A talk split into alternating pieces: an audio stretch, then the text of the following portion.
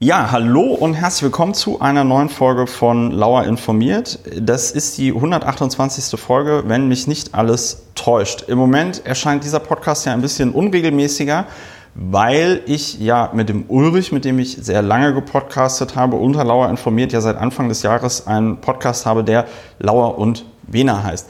Das ist alles eine ähm, etwas umständliche Einführung, weil eigentlich möchte ich heute nicht darüber reden, was ich früher mal gepodcastet habe oder demnächst wieder podcaste, sondern ich bin hier bei Josephine Ortleb. Ich hoffe, ich habe es jetzt richtig ausgesprochen. Perfekt. Perf fast perfekt. Ähm, und wir sitzen hier in ihrem Bundestagsbüro.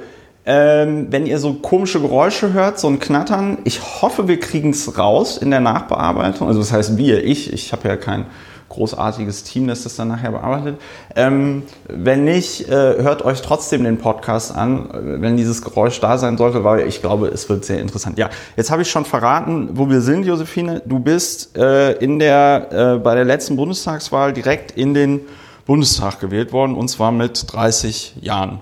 Genau. So, und äh, da hat mich jetzt mal interessiert, und Saarländerin, ne?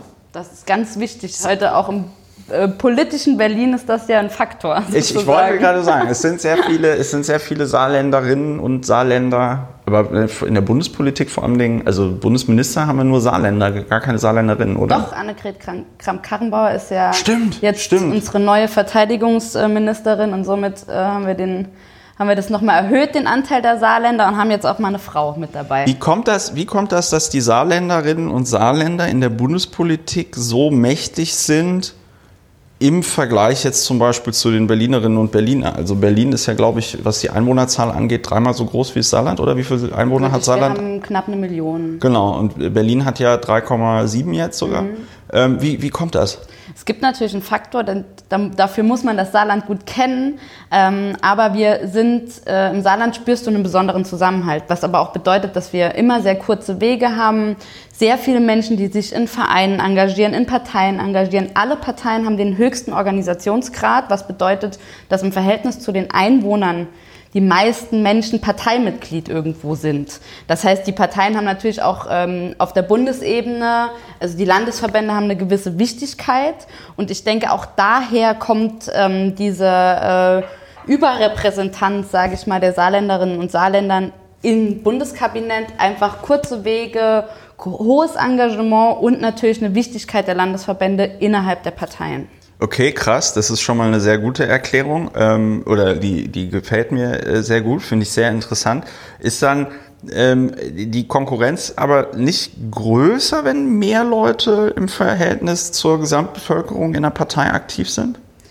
Konkurrenz würde ich es nicht nennen. Wir haben natürlich echt viele Leute, die im Saarland politisch engagiert sind.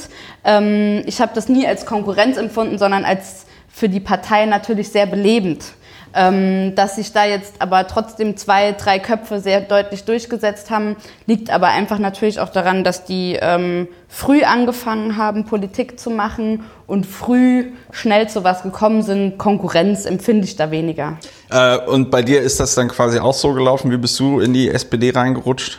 Ich bin in die SPD reingerutscht, indem ich habe mich vor Ort politisch engagiert für so Anti-Rechts-Demos, Anti-Atomkraft-Demos. Das war so mein Ding und ähm, bin jeden Tag im Bus zur Schule gefahren und da war eine Frau, die äh, Mitglied äh, in der SPD war und die ungefähr täglich zu mir gesagt hat, ich solle doch Mitglied werden, das wäre genau das Richtige für mich. Und dadurch bin ich auf die Idee gekommen, mir das zu überlegen und bin dann nach dem Abitur auch eingestiegen, habe ein Praktikum bei der SPD gemacht und bin dann auch Parteimitglied geworden. Also im Grunde genommen bist du dann seit deinem 17., 18. Lebensjahr?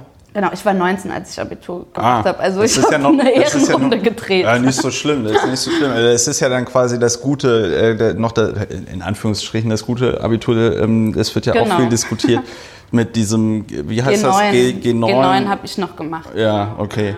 Okay. Ähm, Oder G10 war es dann bei mir. Okay, cool. Und ähm, wie, wie kommt dann, wie kommt es dann dazu, weil, also, äh, ich weiß jetzt tatsächlich natürlich nicht, wie offen du über sowas in so einem Podcast sprechen kannst, aber ich empfinde Politik, äh, und das sage ich jetzt ganz auch offen als Mann, einmal natürlich sehr männerlastig und auch die SPD als eine sehr männerlastige Partei.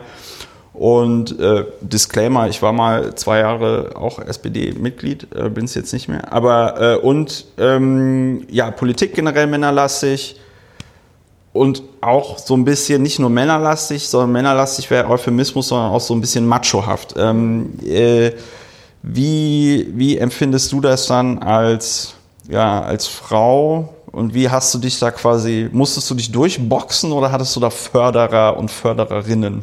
Mein Weg in der SPD war ein Weg, der jetzt nicht von solchen Hürden geprägt war, muss ich ganz ehrlich sagen. Ich hatte früh Leute, die einfach ähm, mir, mich unterstützt haben in meinem Weg.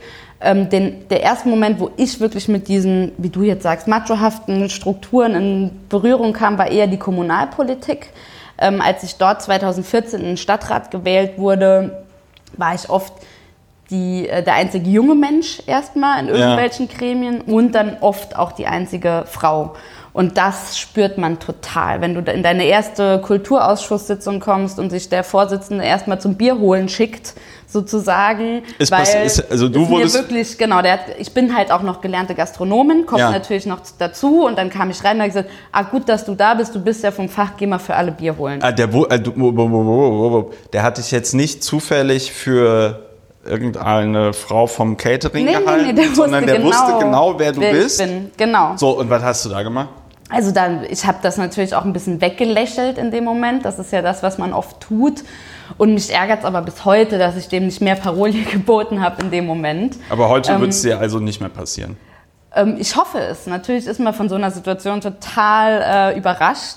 Und ähm, ich bin da eher so mit einer gewissen Offenheit reingegangen und gedacht, cool, ich freue mich total. Und wenn man das das erste Mal erlebt, ja. ist das natürlich, merkt man, okay, hier läuft irgendwas schief. Und ähm, das war für mich dann aber auch so ein Einstieg, ich meine, ich bin Gleichstellungspolitikerin, ähm, wirklich auch zu sagen, das kann nicht sein. Die Strukturen können nicht so bleiben. Ja. Und das denken, wir brauchen einen kompletten Wandel in der politischen Kultur, ja. um genau da solche Dinge zu verhindern. Weil hätte ich einen anderen Weg eingeschlagen und wäre mir das vielleicht als allererstes in meinem Ortsverein passiert, ja. wäre ich da vielleicht einfach nie wieder hingegangen. Würde man jetzt vielleicht hier nicht sitzen. Genau. genau. Und das ist ja, das ist ja sozusagen, du verhinderst ja dadurch schon ganz früh Wege von jungen Frauen. Ich glaube, es geht aber allgemein jungen Menschen oft so. Und das kann nicht sein. Und ähm, aber das fand ich jetzt ganz interessant, dass du gesagt hast, du bist gelernte Gastronomin. Hast du in dem Beruf dann auch äh, richtig äh, gearbeitet? 13 Jahre. Ich habe mit 16 angefangen, äh, neben dem Abitur und ähm, habe dann die Ausbildung gemacht, habe dann die Meisterschule besucht äh, und habe diesen Beruf ganz, also ich war einfach Servicekraft mhm. lange, bevor ich dann halt auch ein bisschen mehr Personalverantwortung bekommen habe ja. so. Aber das ist eigentlich der Beruf, aus dem ich komme. Ähm, genau. Gibt das dann so einen gewissen Rückhalt im Vergleich? Das ist jetzt natürlich eine gemeine Fangfrage, aber es gibt ja auch, hm, es gibt ja auch so Politiker wie zum Beispiel den Jens Spahn, der ist, glaube ich, noch jünger in die Politik in den Deutschen Bundestag gekommen mit, ich glaube, 24 mhm. oder so. Ja. Ähm, der hat ja quasi während des, äh, seines Mandates hier sein, sein, seine Studiengänge gemacht. Mhm. Ich glaube, der ist gelernter Bankkaufmann, wenn mich nicht alles täuscht. Ähm, aber gibt dir das noch so einen gewissen Rückhalt oder so eine gewisse Sicherheit, dass du sagst, ey, wenn der Bums hier irgendwann mal auseinanderfliegt oder ich hier keinen Bock mehr auf den Scheiß habe, dann gehe ich wieder zurück ins Saarland und gehe da wieder in den Job zurück mhm. oder so? Das war mir immer total wichtig. Ähm, aber ich habe auch sowieso die Einstellung zu meinem Abgeordnetenmandat, dass ich weiß, dass ich einfach auf Zeit gewählt bin. Ja. Und dass das auch schnell vorbei sein kann. Das ist mir vollkommen klar. Deswegen habe ich mich, ähm, habe ich immer gewusst, ich brauche irgendwas, wo ich wieder hin zurückkommen kann. Und ja. wenn es nur irgendwie als Servicekraft ist, was heißt nur, ist natürlich auch ein toller Job und ich liebe den auch sehr und ich ja. vermisse den auch oft. Ähm, aber ich finde, so eine gewisse Unabhängigkeit sich zu bewahren, ist total wichtig. Weil, ich habe es gerade schon mal gesagt, wir sind halt eben nur gewählt auf Zeit und bekommen halt ein bisschen Macht auf Zeit. Und das muss einem, glaube ich, auch im täglichen äh, Wirken als Politikerin vollkommen klar sein. Jetzt stelle ich noch eine gemeine Frage. Auf mich machst du ja jetzt gerade einen sehr bodenständigen Eindruck. Und wenn man ähm, äh, so die Debatten der letzten Jahre verfolgt, dann heißt es ja auch immer wieder, ja, die SPD, die hätte so ein bisschen den Anschluss an die, weiß ich nicht, Arbeiterinnen und Arbeiter oder an die einfachen Leute ähm, äh, äh verloren. Ähm, die Frage ist deswegen ein bisschen gemein, weil ich glaube, ich bin durch dich durch einen Zufall aufmerksam geworden, weil du äh, mir auf Twitter irgendwie folgst und irgendwas retweetet hattest und dann habe ich mal irgendwie geguckt, äh, wer das da retweetet hat oder irgendwie so und dann habe ich gedacht, ach, das wäre doch mal interessant. Kennst du überhaupt nicht, junge Frau im Deutschen Bundestag, äh, unterhältst du dich mal mit der.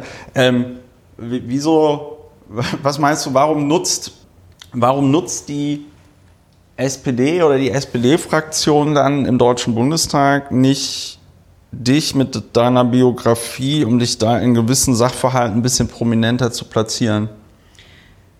Also ein Kritikpunkt, den ich auch in dieser ganzen Sache der Erneuerung der Partei habe, ist, dass wir auch viel stärker die Vielfalt dieser Partei darstellen müssen. Ja.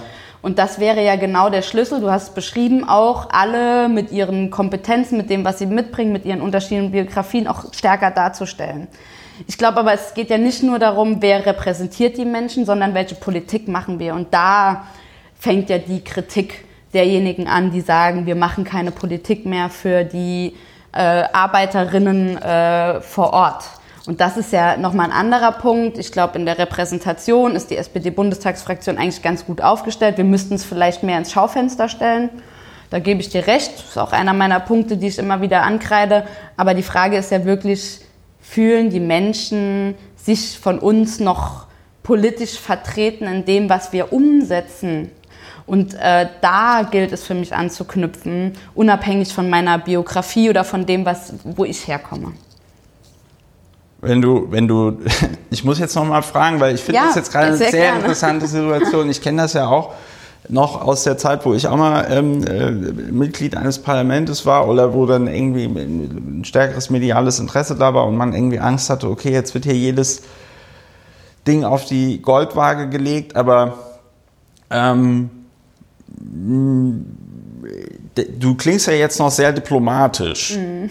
Im, im, Im, Vergleich zur, zur, zur Situation, ähm, in der sich dann auch die, die SPD befindet. Ich frage mich gerade tatsächlich angesichts von so Leuten wie die, ob sie sich überhaupt in der Situation befindet oder ob es irgendwie so ein bisschen eine Einbildung ist und ein bisschen auch darum geht, wie man den Teppich verkauft, habe ich die Frage für mich aber noch nicht beantwortet. Ähm, würdest du denn nicht ab und zu mal gerne einfach auf den, auf den Tisch hauen und sagen, hey komm Kinder, jetzt lass es uns doch mal wirklich anders machen, statt immer irgendwie seit, ich glaube, die SPD erneuert sich im Moment seit der Bundestagswahl. Und das führt halt irgendwie dazu, dass man die ganze Zeit sich im, ja, um sich selbst irgendwie dreht. Genau, also klar, jeder spürt Frustration. Gerade wenn man sich die Umfrageergebnisse anguckt, denkt man sich manchmal, okay, ne, wenn würde ich da irgendwie was anderes machen? Ja. Das würde, glaube ich, jeder, äh, jedes SPD-Mitglied, glaube ich, auch beantworten. Und wir haben ja gerade einen Prozess, wo ganz viele SPD-Mitglieder sagen, ich will den Vorsitz übernehmen, um was anders zu machen. Ja. Muss man ja auch klar sagen. Ich finde den Prozess übrigens äh, ziemlich gut, das, was ich da bis jetzt gesehen habe. Ähm, auf den Tisch hauen kann man intern. Und ähm, da merke ich auch, dass wir da viele Leute haben, gerade auch junge, die da unterwegs sind, aber nach außen hin ist Politik für mich natürlich auch immer eine Frage ähm, der Mehrheiten, ja. Und ähm, da müssen wir die Mehrheit der Partei auch als Fraktion gerade darstellen. Und ähm, das ist das, was im Moment passiert. Dass ich da auch manchmal Frustration verspüre und denke so, da könnte man was anders machen. Ähm, natürlich, aber natürlich ist es auch mein Job als Fachpolitikerin dann zu gucken, dass ich da politisch vorankomme. Ja? Da geht es mir nicht darum, irgendwie mich äh, selbst zu profilieren, sondern inhaltlich voranzukommen. Und das ist ja eigentlich der Schlüssel. Und was sind die Inhalte, wo du im Moment in der Legislaturperiode versuchst voranzukommen? Also ich will mal gerade zwei Punkte, die mich die Woche, wir haben jetzt die erste Sitzungswoche ja wieder ähm, nochmal ähm, beschäftigt haben. Das ist die Frage aus gleichstellungspolitischer Sicht. Ähm, ähm, wir haben eine große Debatte auch gerade von jungen Frauen angestoßen über diese Tampon-Tags das finde ich ist ein Punkt, ähm, der fiskalische Diskriminierung von Frauen darstellt. Also dass ja. ähm, Hygienemittel für Frauen halt äh, mit 19 Prozent Mehrwertsteuer besteuert sind und nicht wie andere Dinge des alltäglichen Lebens mit 7 Prozent. Mhm. Ich finde, da könnte man, das könnte man vor allen Dingen auch relativ easy regeln. Also ja. das ist die Frage. Und dann habe ich mich gerade aktuell heute Morgen noch mit der Frage beschäftigt, wie können Frauen, die einfach wenig Geld haben, trotzdem einen Zugang zu Verhütungsmitteln bekommen, um nicht ähm, ungewollt schwanger zu werden. Und das sind für mich so Sachen, das sind natürlich kleine, konkrete äh, Punkte, aber die ja im Großen auch zeigen, wo Frauen und äh, noch eine Schwierigkeit haben, dass es immer noch strukturelle Probleme gibt in dieser Gesellschaft für Frauen, die Männer halt eben nicht haben, weil Fra Frage der Verhütung an der Stelle ist halt immer noch Frauensache im Kopf und im Geldbeutel. Ja. Ähm, äh, und woran, woran, aber und woran scheitert das jetzt mit, also das mit den Tampons? Woran scheitert das denn äh, konkret jetzt? Also, weil du sagst ja, da kann man easy peasy machen. Ich weiß jetzt nicht, welches Gesetz es genau ist, aber da müsste man ja wahrscheinlich ein Gesetz ändern und dann äh, 7%.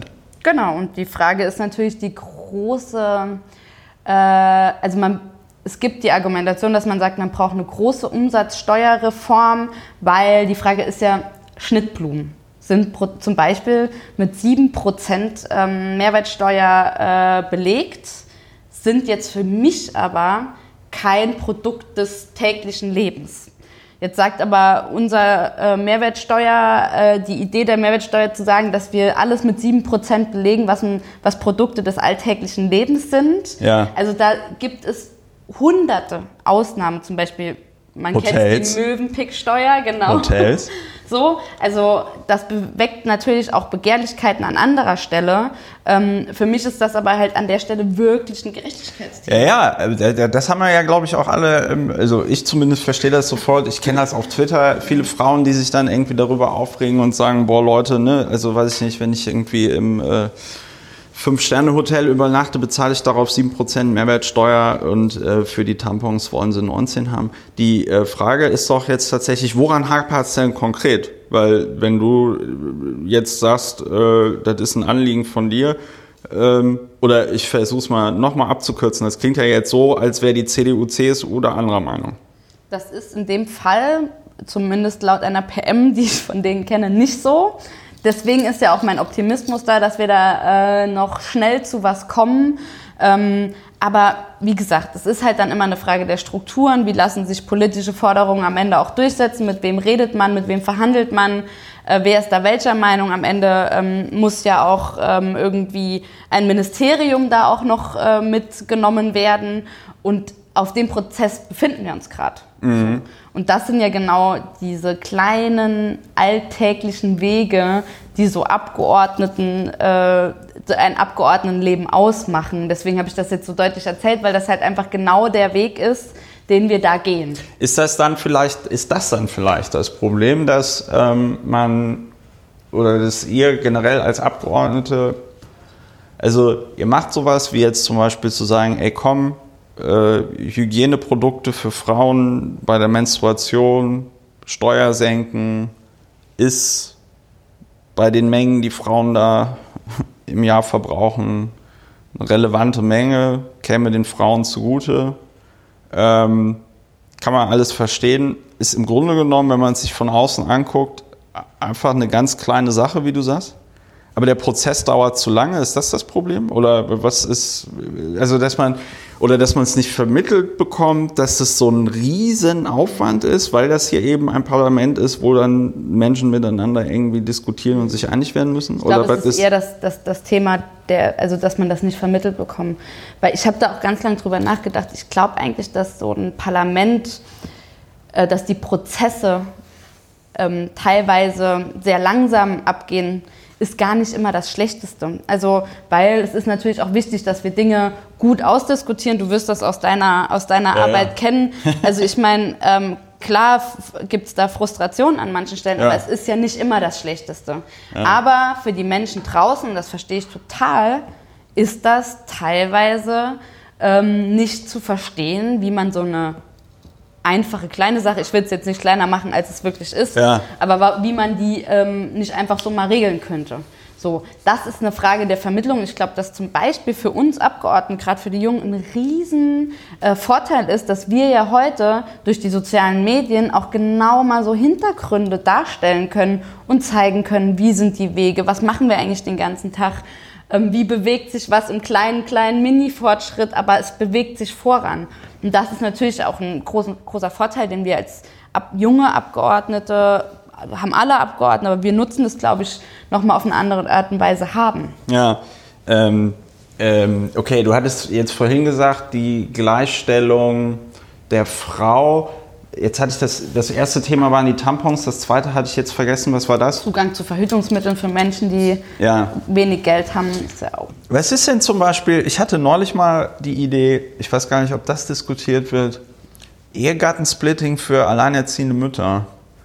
Ähm, äh, das, Entschuldigung, dass ich jetzt hier so meine eigenen politischen Ideen mal Nee. so schnell in den Podcast anbringe. Aber ähm, das, war nur, das war nur so eine Sache, die ich ähm, neulich irgendwie hatte, weil äh, ne, meine Mutter ist auch ähm, alleinerziehend. Da haben wir nur so drüber geredet. Die ist jetzt, die ist jetzt in Rente und so, ne? Aber ähm, wo ich dann auch so gesagt habe, ja, boah, stell dir mal vor, du ähm, hättest jetzt noch irgendwie einen Mann gehabt, der nicht so viel Geld verdient hätte wie du oder so, dann hättest du äh, die 48 Jahre, die du gearbeitet hast, äh, hättest du jedes Jahr nochmal, weiß ich nicht, ein paar tausend Euro oder ein paar tausend Mark von der Steuer irgendwie zurückgekriegt, nur dafür, dass du verheiratet bist. Ähm, da werden ja Frauen auch äh, strukturell benachteiligt. Äh, sind solche Sachen, alleinerziehende Mütter, ist das dann auch in deinem Themenbereich oder ist das äh, nochmal jemand anders in der Fraktion? Ähm, ich würde jetzt mal sagen, dass ich schon mich dafür einsetze, weil das ja eine wirklich ernsthafte Frage der, äh, der Gleichberechtigung und Gleichstellung ist, ähm, dass wir dieses Ehegattensplitting in der Form, wie wir es haben, einfach wegkriegen. Weil das wirklich, wie du es beschrieben hast, benachteiligt Menschen, die nicht verheiratet sind. Es benachteiligt aber, oder beziehungsweise es bringt Strukturen hervor, dass sich viele Frauen, ähm, die einen gut verdienenden Mann haben, vielleicht eher dafür entscheiden, einen 450-Euro-Job zu machen, Ja. weil sie halt dann steuerlich so massiv davon profitieren, dass es sich anders gar nicht lohnen würden. Und das bringt natürlich Altersarmut für diese Frauen mit sich. Ich sag mal, wenn der Mann sich dann abmacht, ohne dass ich irgendeinem Mann was Ja, vorwerfen Männer will. neigen, aber da kann man ja dazu sagen, dass Männer dazu neigen, ab einem gewissen Alter sich eine jüngere Frau zu suchen. Das ist Okay, jetzt nicht ich bin so. froh, dass du es ausgesprochen Ja, hast, das aber ist ja egal. nicht so, dass das- aber genau, ist ja kein es Geheimnis. bringt ja so viel mit sich. Ja? Ja. Und natürlich ist das eine Frage der, der, der Menschen, die sich um Steuern kümmern, um Steuergerechtigkeit kümmern. Aber es ist ja eigentlich eine gleichstellungspolitische Frage im Kern. Und das zeigt aber, dass Gleichstellungspolitik nicht in einem Ressort gedacht werden kann, sondern dass man das viel stärker aus der Vogelperspektive sehen muss, weil du hast ja wahrscheinlich in so ziemlich jedem Ressort Fragen der Gleichstellung und Gleichberechtigung ähm, verankert. So, also das sind jetzt gerade, wir haben jetzt zwei Sachen aus, aus dem finanzpolitischen Bereich benannt Ja. und mir fallen aber aus so ziemlich allen anderen Bereichen, würden mir direkt Beispiele einfallen und da muss, müssen wir umdenken. Wir müssen das äh, größer denken und über alle Ressorts denken. Ja, ja. Bist du, bist du, fällt mir jetzt gerade noch ein, Brandenburg hat das ja, glaube ich, sogar gemacht jetzt. Ähm, äh, ich weiß nicht, ob sie es per Gesetz gemacht haben oder ob sie es direkt in die Landesverfassung reingeschrieben haben. Aber ein, ähm, eine quasi eine Parität, dass du eine dass du eine verbindliche Frauenquote fürs Parlament hast, dass du also äh, 50 Prozent der Abgeordnete äh, äh, mindestens ähm, Frauen sein müssen. Äh, wie fändest du das? Wie stehst du zu sowas? ähm, bin ich absolut dafür und ähm, habe auch ähm, mit dafür gesorgt, dass die SPD-Bundestagsfraktion sich da auch ähm, zu bekannt hat, dass wir ein Paritätsgesetz ähm, in Deutschland wollen, dass wir, wenn eine Wahlrechtsreform kommt, dass wir da immer die Parität auch mitdenken. Das ist für uns ein ganz klarer politischer Punkt. Da muss man einfach sagen, dass sozusagen mit denjenigen, mit denen wir gerade koalieren, dass das für die kein Punkt sind. Die haben 19,8 Prozent Frauenanteil im Deutschen Bundestag. Die äh, Union Insgesamt? insgesamt, also unter 20 Prozent Frauen äh, in der Unionsfraktion. Das ist wirklich eine erschreckende Zahl. Dann sieht man natürlich, dass das bei denen kein großes Anliegen ist, weil dann haben natürlich auch viele was zu verlieren. Wir Und haben wie ist es insgesamt im, im Bundestag? insgesamt sind es 31 Prozent. Also Ist aber auch nicht viel mehr. Nee, Ne? überhaupt nicht. Das machen halt, ich sage immer, das sind diejenigen, die äh, rechts im Parlament sitzen, die da den, den Schnitt ähm, äh, drücken. Wenn die AfD hat von 90 Abgeordneten 10 Frauen, die FDP ist bei knapp 24 Prozent, die Union bei 19,8, also Ja. unter 20 Prozent. Ähm, dann kommen halt Grüne, Linke und SPD mit irgendwie ab 45 bis 55 Ja. Prozent. So. Und dann sieht man aber das Problem. Und das wird einfach nicht besser. Und gerade jetzt bei den ganzen äh, Landtagswahlen ist überall der Anteil von Frauen gesunken. Ja, weil die natürlich AfD, ne? genau äh, rechte und äh, konservative Parteien keine verbindlichen Quoten haben. Und das ist das große Problem. Jetzt sind wir bei der Frauenquote gewesen. Wie wäre das denn dann auch mit einer Altersquote fürs Parlament? Weil äh, ich habe mal kurz auf deine Webseite geguckt. Du gehörst ja auch so einer Gruppe von irgendwie zwölf jungen Abgeordneten im Bundestag an. Ähm, das war damals, als wir mit der äh, Piratenfraktion da ins Abgeordnetenhaus gekommen sind, auch so, dass ich glaube, irgendwie alle jüngsten Abgeordneten des Parlaments saßen, glaube ich, bei uns in der Fraktion mit einer Ausnahme von einer Frau bei den Grünen oder so. Die wieviel jüngste Abgeordnete äh, im, im Bundestag bist du denn?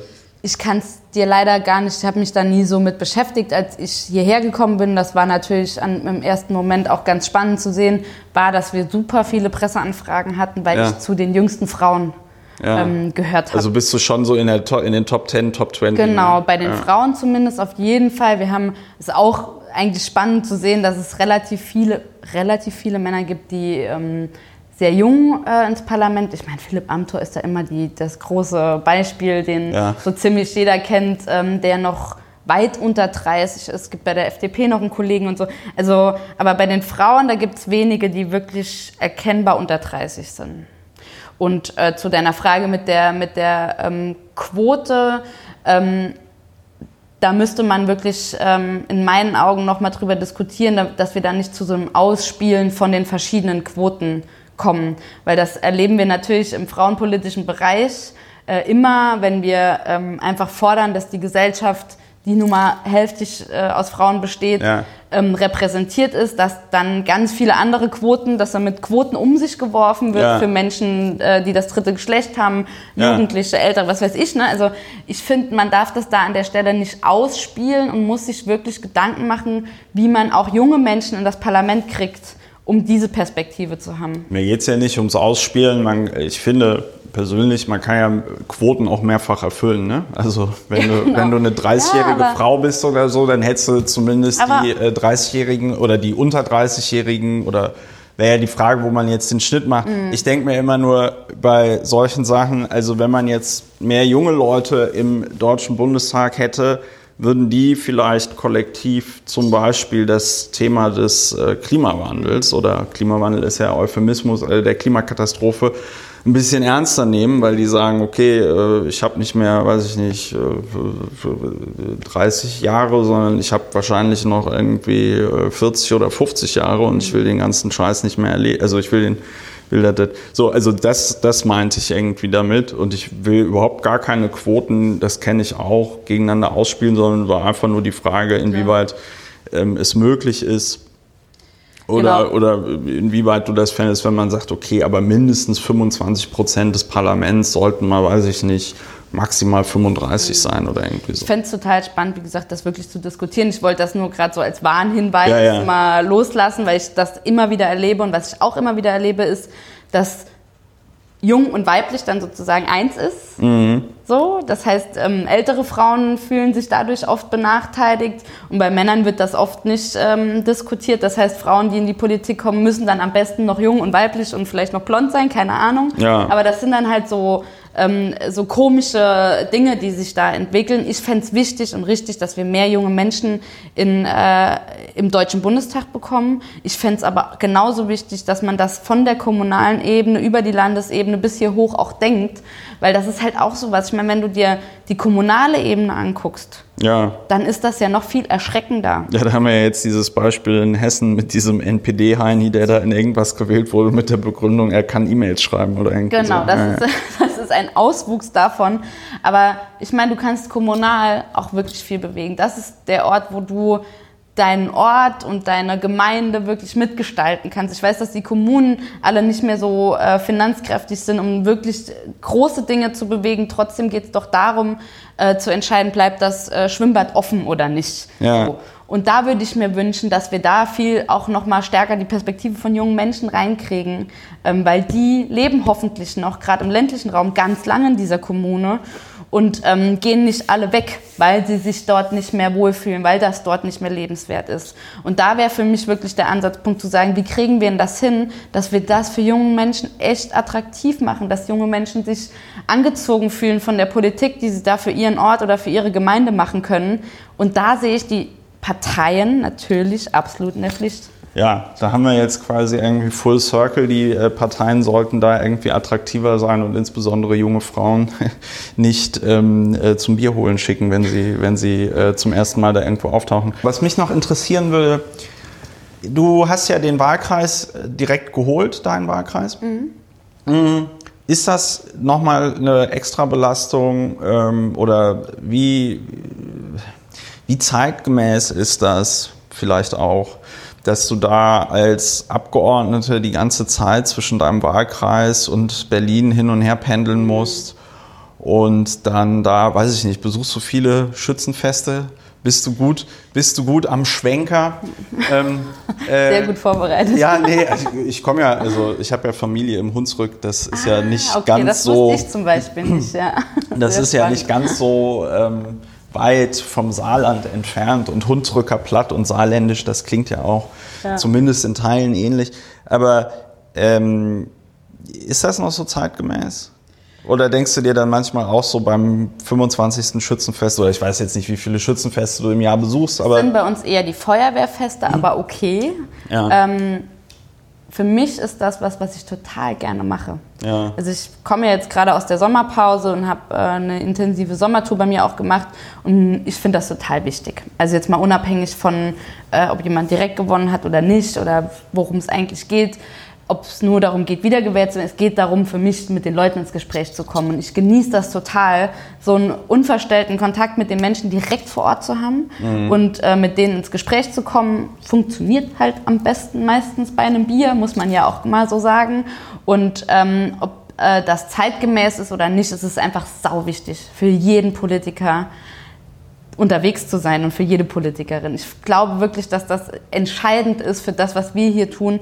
Und ich merke, und das hat mich zum Beispiel in der ersten Zeit, wo ich hier war, mit am meisten beschäftigt, ist diese Unterschiedlichkeit zwischen dem, was im Wahlkreis diskutiert wird mhm. und zwischen dem, was hier in Berlin diskutiert wird. Mhm. Das habe ich deutlich gespürt und dadurch kann ja auch Druck entstehen. Ich will jetzt wirklich nur beispielhaft, ohne da jetzt ins Detail zu gehen, diese Frage große Koalition oder nicht, ja. die extrem unterschiedlich diskutiert Nämlich? wurden. In den, in den, und man hatte ähm, hier ähm, waren das natürlich von den Argumenten her viel stärker die Argumente, was können wir umsetzen, wenn wir in der Regierung sind, wen haben wir dann an manchen Stellen sitzen. Das sind ja auch wichtige Argumente, wenn du darüber redest, gehen wir in eine Koalition oder nicht. So, aber vor Ort waren das nochmal andere, andere Debatten, was zum Beispiel die SPD-Kommunen äh, vor Ort davon haben, in so einer Koalition, wenn die SPD in diese Koalition geht oder nicht. Dann hatten wir eine, Koali äh, eine, eine, Kommunalwahl vor der Brust. Was bedeutet das? Weil der Bundestrend ja immer auch runterschlägt. Ja. Und also du siehst einfach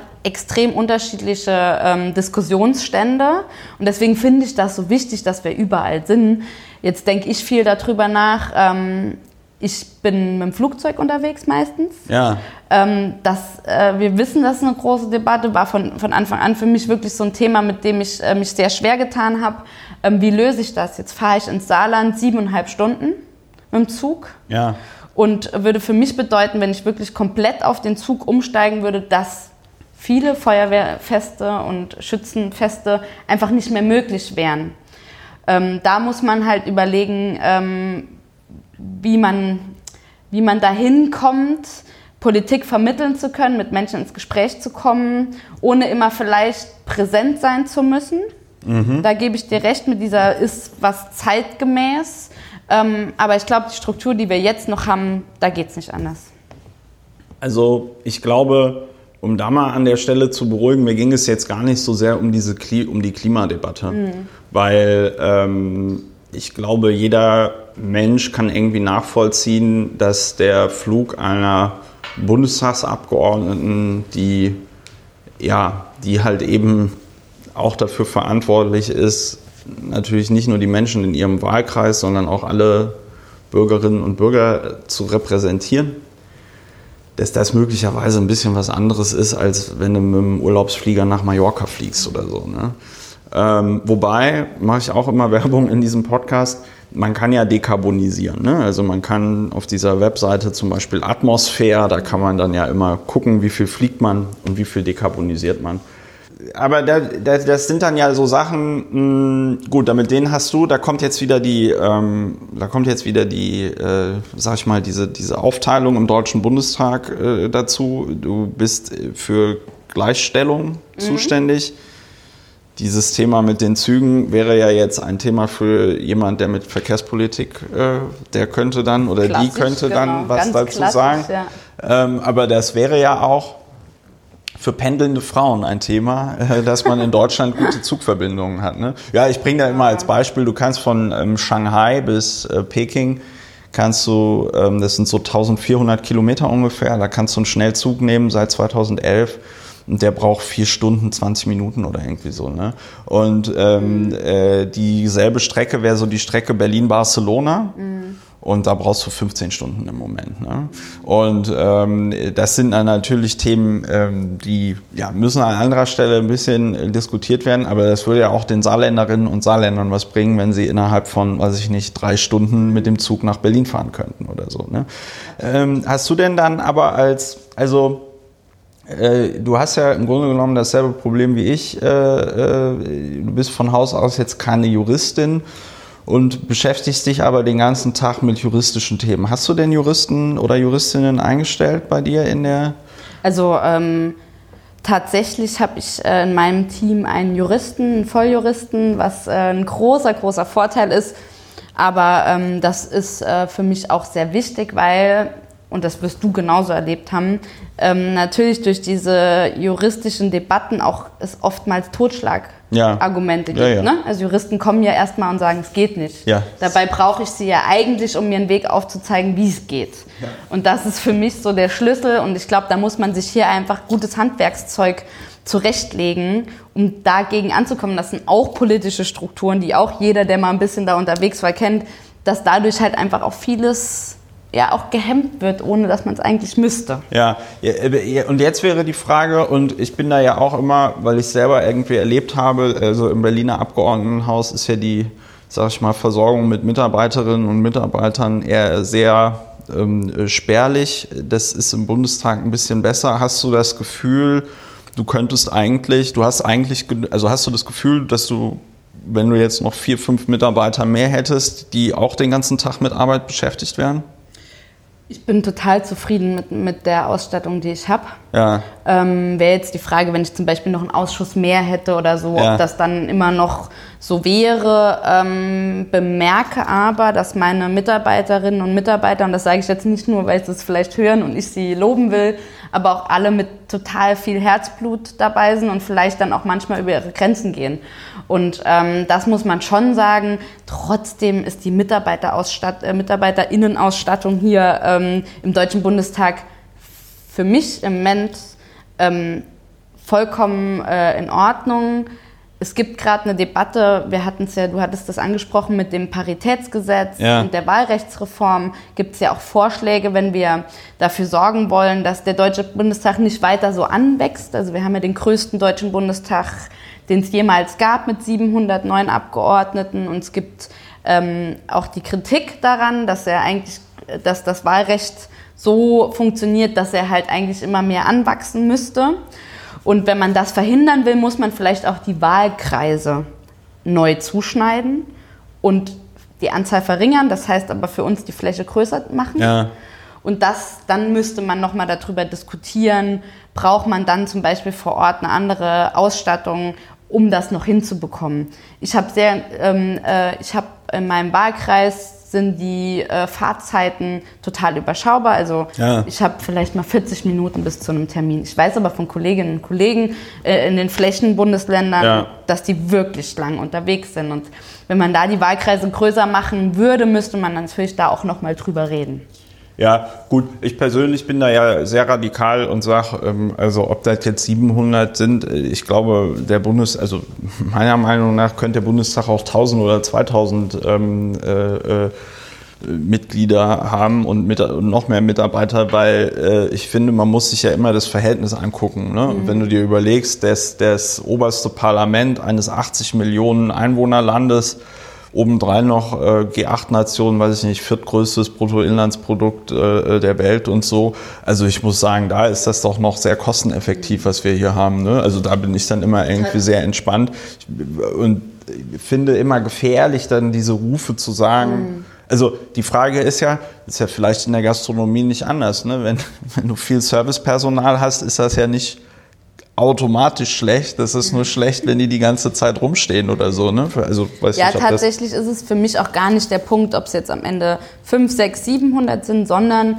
ich glaube, es ist dieser Punkt, dass du vor der Wahl nicht wirklich weißt, wie viele es nach der Wahl sind. Und das äh, hat natürlich Potenzial, dass die Leute dann irgendwann sagen, äh, das verstehe ich gar nicht. Ja? Also, ähm, und da müsste man in meinen Augen schon noch mal hingucken und am liebsten verbinden wir das gerade damit, dass wir auch die Parität im Deutschen Bundestag ja. sicherstellen und finden da einfach ein System, das dann gut funktioniert für diese zwei Fälle. Wie gesagt, ich würde mich jetzt auch gar nicht über die Größe debattieren wollen und so, weil ich ja sehe, dass wir hier alle genug zu tun haben. Ja. Ähm, aber es geht darum zu sagen, ähm, du musst vor der Wahl wissen, wie viel es am Ende ähm, sind. Es wird ja viel dann noch darüber diskutiert jetzt zum Ende der Sommerpause hin, ich habe das Gefühl, es ist vor Dingen auch natürlich so ein, so ein mediales, also das wird medial produziert, damit man irgendwie einen Konflikt hat oder so, aber die Frage, große Koalition, läuft die überhaupt noch bis 2021 weiter? Ja, nein. Was würdest du abgeben für einen für einen Tipp? Oder wie ist so dein Gefühl in der Zusammenarbeit? Ich halte mich, ich bin da jetzt gar nicht zurückhaltend, äh, weil ich irgendwie da befürchte, ich weiß es einfach gerade nicht. Ja. So. Ähm, man muss ganz offen und ehrlich sagen, dass natürlich die SPD sich gerade in einem Prozess findet, der ja befindet, der auch einiges entscheidet. Also wer zukünftig diese Partei führt. Das wird ja bei der Frage nicht ganz ähm, also das wird mitentscheidend sein am Ende. Wir haben am 6. Dezember einen Parteitag, da wird das auch zum Thema werden. Ja. Was, glaube ich, passieren muss, ist eine super ehrliche Analyse ähm, von dem, wo wir im Moment innerhalb dieser großen Koalition stehen. Ich war ähm, eine derjenigen, die ähm, gegen die große Koalition ähm, gestimmt haben. Das sage ich ganz offen, habe ich damals auch ähm, sehr offen gesagt, weil ich einfach gesagt habe, der große gesellschaftliche Wurf ja. ist innerhalb dieser Koalition nicht möglich. Und das war für mich der Punkt. Und ähm, man muss nach zwei Jahren sich dann wirklich ernsthaft fragen, ist er jetzt auf einmal möglich? Ähm, das muss man dann halt einfach beantworten. Und was kommt noch? Also wir müssen gar nicht sagen, was haben wir jetzt irgendwie Häkchen hinter den Koalitionsvertrag, was haben wir abgearbeitet, 1, 2, 3, 4, 5, ja. sondern sagen, Grundrente ohne Bedürftigkeitsprüfung, Klimaschutzgesetz. Ähm, das sind für mich die großen Fragen. Kriegen wir die innerhalb dieser Koalition ähm, wirklich auch hin ja. oder eigentlich auch nicht. Und dann muss man sich wirklich ernsthaft als SPD ehrlich machen und sagen, okay, machen wir dann weiter oder nicht. Wäre wär dir denn dann sowas wie Rot-Rot-Grün lieber? Oder was wäre dein, wär deine Traumkoalition? Ich würde immer für linke Mehrheiten äh, kämpfen. Äh, ich glaube, es kommt dann wirklich am Ende darauf an, wie man sich einigen kann. Aber ähm, Rot-Rot-Grün ist da für mich auf jeden Fall ein Projekt.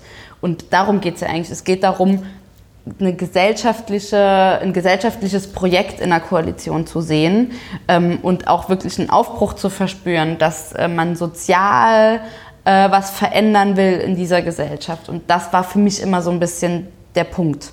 Hätte, aber er hätte dann ähm, quasi Per Steinbrück 2013 Rot-Rot-Grün versuchen sollen? In meinen Augen ja. Ja. Das ist jetzt auch eine gemeine Fangfrage, weil Leute, die diesen Podcast schon ein bisschen länger hören, wissen, dass ich auch der Meinung bin, dass man das mal hätte versuchen sollen, einfach nur um auch die sehr populäre Angela Merkel äh, da an der Stelle einfach mal wegzukriegen. Also da hätte man ja noch immer nach zwei Jahren sagen können, scheitert jetzt an irgendwas. Wie gesagt, Aber- als SPD-Mitglied hatte ich ja zweimal die Chance mitzuentscheiden Ja. und habe ähm, mich beide Male ähm, gegen die große Koalition entschieden. Deswegen habe ich da auch kein Problem, das so an der Stelle so offen zu sagen. Und hast du jetzt in diesem ganzen, ähm, äh, das ist ja auch das, was äh, zum Beispiel der, der Markus Feldenkirchen vom Spiegel irgendwie schrieb, die SPD sei noch nicht tot, äh, die Häme käme zu verfrüht, nachdem äh, er sich da also so ein ähm, Auswahl, ne, nicht Auswahl, wie Er war heißt ja das? Regional, genau, Regionalkonferenz. Ne? Ähm, Hast du da Favoritinnen und Favoriten in diesem äh, äh, Rennen? Darfst du dich dazu äußern? Kannst du dich dazu äußern? Möchtest du dich dazu äußern? Also wie sieht man, wie siehst du das als ja, Frau im Bundestag, die noch ähm, Sachen machen will? Wie schaust du auf diese Auswahl dort jetzt? Ähm, also wir hatten ja das große Glück, dass die erste Regionalkonferenz in Saarbrücken war, also in meiner, meiner Heimatstadt. Und das habe ich mir natürlich mit großem Interesse äh, angeschaut. Ich hatte vorher schon über so ziemlich alle, ähm, die da antreten, gekannt, ob es jetzt über ihre mediale Präsenz ist oder auch persönlich. Und hatte natürlich, jeder hat so ein bisschen ja dann schon ähm, Leute im Auge. Und was ich total erstaunlich fand, jetzt mal unabhängig von mir, dass alle Genossinnen und Genossen sind rein und hatten auch alle so ein bisschen so einen Favorit. Und alle sind raus und haben gesagt, okay, jetzt stellt sich das, jetzt sieht das Ganze nochmal anders aus, weil das so eine spannende Veranstaltung war, wo man nochmal gesehen hat, wie funktionieren die als Team zum Beispiel auch gemeinsam. Ähm, wie äh, ist der, deren Idee im Vergleich zu einer anderen Idee? Das fand ich total gut und spannend und wünsche mir, dass alle SPD-Mitglieder am besten sich diese Regionalkonferenzen angucken. Ich für mich habe so zwei Teams, die ich ähm, gerade auch durch diese Regionalkonferenz super spannend fand. Das ist Norbert Walter-Borjans und Saskia Esken. Ja. Und ähm, sehe aber auch in Michael Roth und äh, Christina äh, Kampmann ähm, auch ein Team, das irgendwie äh, jung und modernen Auftritt hat. Ja. Das sind so wirklich für mich so zwei Teams, wo ich sage, guck mal da, ähm, die SPD hat wirklich super gute Leute und auch das war eine Rückmeldung, die ich bekommen habe, dass die alle gesagt haben, wir haben ja wahnsinnig gute Leute, weil man muss ja mal ganz echt sagen, die Presse hat ja vorher so geschrieben von wegen, äh, da trauen sich ja nur die aus der zweiten Reihe und wo ist denn die ganze erste Reihe und so als hätten wir, als wären die alle ähm, gar, gar nicht kompetent genug Ja. ähm, sich da wirklich aufstellen zu lassen. Und das beweisen diese Veranstaltungen, dass das nicht so ist. Gut, aber jetzt kommen wir mal, das ist natürlich auch wieder jetzt gemeine Fangfrage, aber ähm, äh, müsste sich dann die SPD nicht äh, mal stärker damit auseinandersetzen, wie man dann den Teppich auch ordentlich verkauft? Wenn du jetzt irgendwie sagst, ah ja gut, dann fällt nochmal selbst den Medien auf, gut, dass die Medien dann am Anfang schreiben, irgendwie Resterampe und sonst irgendwas, da kann, weiß man natürlich auch, welche oder kann ich mir zumindest vorstellen, was für Motivationen da teilweise dahinter stehen.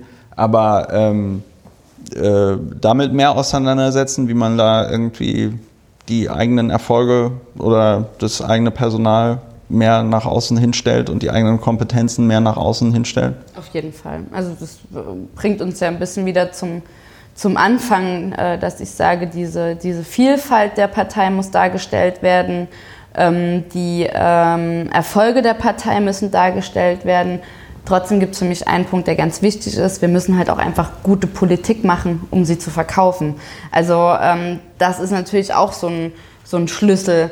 Ähm, ich höre ganz oft, gerade vor Ort, ja, wir müssen einfach nur mehr drüber reden und selbstbewusster sein und Ja. so. Und ich habe zum Beispiel von meinem Auftreten nicht das Gefühl, dass ich da irgendwie nicht selbstbewusst mit umgehe, was wir hier in Berlin erreicht haben. Und davon bin ich fest davon überzeugt, dass wir viele tolle Sachen gemacht haben, wie das gute Ja. Kita-Gesetz, das starke Familiengesetz.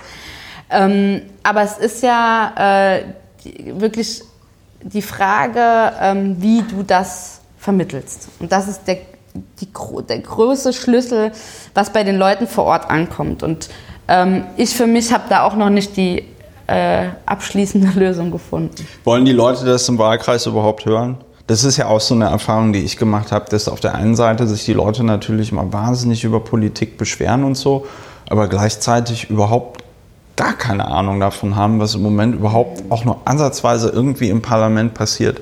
Also interessiert die das? Also Eigentlich? Ich glaube, die, diese tagesaktuellen Debatten interessiert die total, aber die sind natürlich durch das mediale Bild geprägt. Also ja. hat natürlich die Presse an der Stelle schon auch eine gewisse Meinungshoheit oder wie man es auch immer nennen will.